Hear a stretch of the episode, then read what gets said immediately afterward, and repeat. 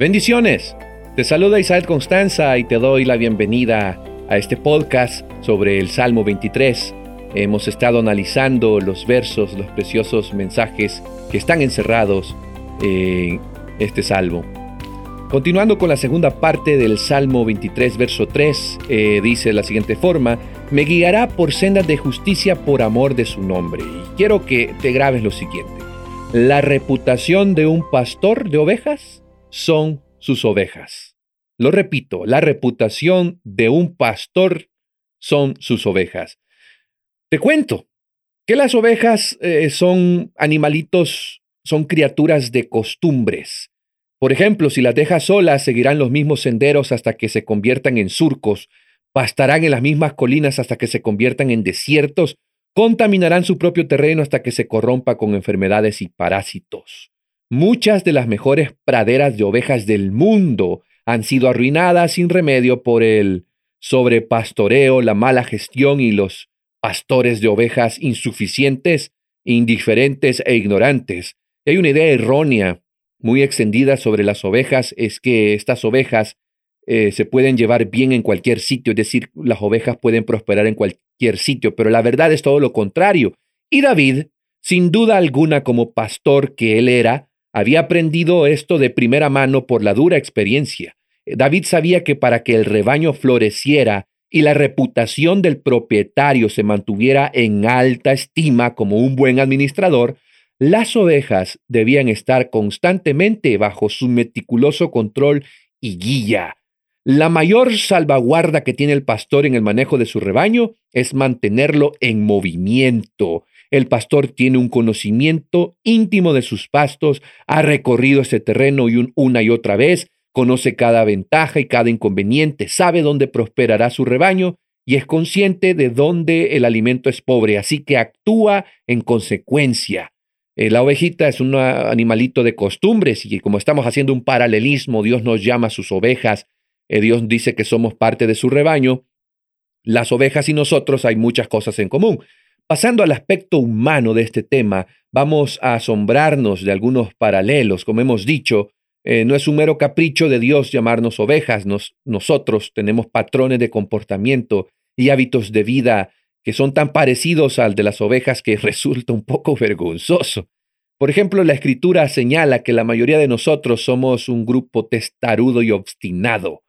ya lo has escuchado, dura cervis, dice algún, el texto.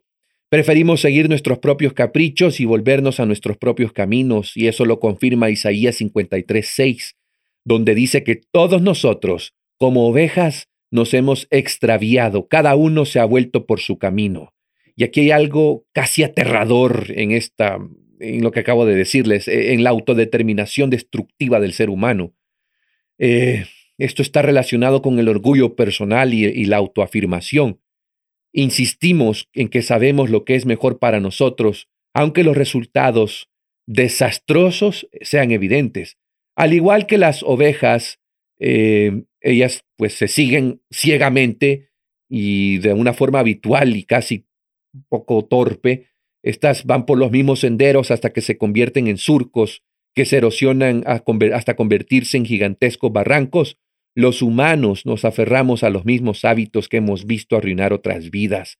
Recurrir a mi propio camino o a mi manera, como dice esa famosa canción, significa simplemente hacer lo que quiero. Implica que me siento libre para hacer valer mis propios deseos y llevar a cabo mis propias ideas. Pero ¿sabes qué es lo que pasa cuando nosotros queremos hacer lo que quiero, lo que creo más conveniente? Es que se cumple lo que dice el proverbio que hay camino que al hombre le parece correcto, pero su fin es un camino de muerte. Eh, a veces cuando queremos hacer nuestra propia voluntad, nuestros propios deseos, las cosas no terminan bien, sino date cuenta cómo se encuentra la sociedad, una sociedad que no ha querido ser liderada por Dios, que quiere hacer lo que quiera, una sociedad que canta con pecho firme, lo hice a mi manera, como Frank Sinatra cantó en una ocasión. Pero en contraste, con el buen pastor.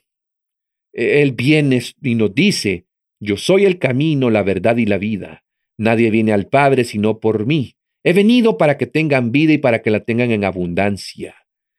Lo difícil es que la mayoría de nosotros no queremos venir. y no queremos seguir. No queremos ser guiados por los caminos de la justicia. De alguna manera va en contra de nuestra voluntad. En realidad preferimos seguir nuestro propio camino aunque nos lleve directamente a los problemas. Una oveja terca, obstinada y orgullosa y autosuficiente que persiste en seguir sus viejos caminos y en pastar en su viejo terreno contaminado, terminará siendo un saco de huesos en una tierra arruinada. El mundo en el que vivimos está, está lleno de gente así, hogares rotos, corazones rotos, vidas abandonadas y personalidades retorcidas nos recuerdan por doquier a hombres y mujeres que han seguido su propio camino. No han querido seguir el camino de la justicia. Por eso David dijo, me guiarás por sendas de justicia. En medio de todo este caos y confusión viene Cristo, el buen pastor, y nos dice, si alguno quiere seguirme, que se niegue a sí mismo cada día, que tome su cruz y que me siga. Eso está en Marcos 8:34. Eh, pero la mayoría de nosotros, incluso como cristianos, eh, nos cuesta hacerlo, no queremos hacerlo, no queremos negarnos a nosotros mismos, eh, renunciar a nuestro derecho de tomar nuestras propias decisiones, no queremos seguir, no queremos ser guiados.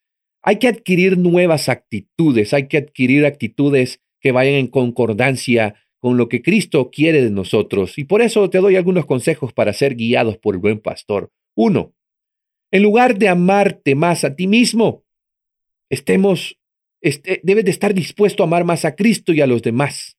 Esto significa que en lugar de amarme a mí mismo, estoy dispuesto a poner mi vida, a entregarme, a derramarme por el otro. Esto es precisamente lo que Dios hizo por nosotros en Cristo. Eh, dice Juan, 1 Juan 3:16, que en esto percibimos el amor de Dios porque ha dado su vida por nosotros. Otro consejo, en lugar de insistir en mis derechos, estoy dispuesto a renunciar a ellos en favor de los demás. La persona que está dispuesta a embolsarse su orgullo, a pasar a un segundo plano, a jugar un papel secundario sin sentirse maltratada ni menospreciada, ha recorrido un largo camino hacia un nuevo terreno con Dios. Consejo 3, si te sirve. En lugar de ser jefe, con mi nueva actitud, estoy dispuesto a ser el último de la fila. O para usar una terminología de ovejas, en lugar de ser el carnero de arriba, el carnero alfa, estoy dispuesto a ser un carnero de cola. Cuando el deseo de autoafirmación, de engrandecimiento y de complacer a uno mismo da paso al deseo de simplemente complacer a Dios y a los demás, gran parte de la inquietud y la tensión se aleja de la vida diaria. Consejo número cuatro para tener una actitud que esté con, eh, concordia al buen pastor. En lugar de encontrar fallos en la vida y preguntar siempre, ¿por qué?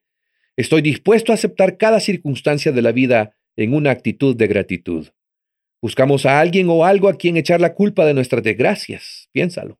A menudo somos rápidos para olvidar nuestras bendiciones y lentos para olvidar nuestras desgracias. Ah, qué, contradicción, ¿verdad? Ah, consejo para tener una actitud coherente con el buen pastor.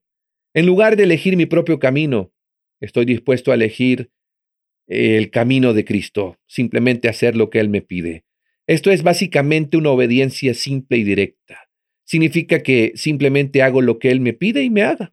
Voy donde Él me invita a ir, digo lo que Él me indica que diga, actúo y reacciono de la manera que Él sostiene que es mi propio interés, así como para su reputación, si yo soy su, su seguidor, por supuesto. Amigo, amiga, Dios quiere que avances con Él. Él quiere que camines con Él. Eh, no solo lo quiere por, para tu bienestar, sino para el beneficio de otros también y, y para su propia y querida reputación, porque te dije en un inicio, tú eres la reputación de Dios, las ovejas son la reputación del pastor. Tal vez haya quienes piensen que Él espera demasiado de nosotros. Ah, caminar en el camino de la justicia, ay, que, que, es un poco difícil, piensan algunos. Tal vez estas personas sientan que las demandas son demasiado drásticas. Algunos pueden incluso considerar que su llamada, este llamado, es imposible de llevar a cabo. Pero lo sería si tuviéramos que depender de la autodeterminación o la autodisciplina para tener éxito, es decir, depender de uno mismo. Pero si somos sinceros en querer hacer su voluntad y ser guiados, Él lo hace posible por su propio espíritu de gracia que se da a los que obedecen, porque él es quien obra en nosotros tanto el querer como el hacer por su buena voluntad. Eso está en Filipenses 2.13. Dios te invita a que te dejes guiar por la senda de justicia, eh, a que te dejes em, educar por Él, a que cambies los hábitos y recibas nuevos hábitos en el Espíritu, eh, a que comprendas que sin Cristo somos nada. Por eso mi invitación es que hoy sigas al Maestro, sigas al buen pastor. Que Dios te bendiga y nos vemos hasta la próxima.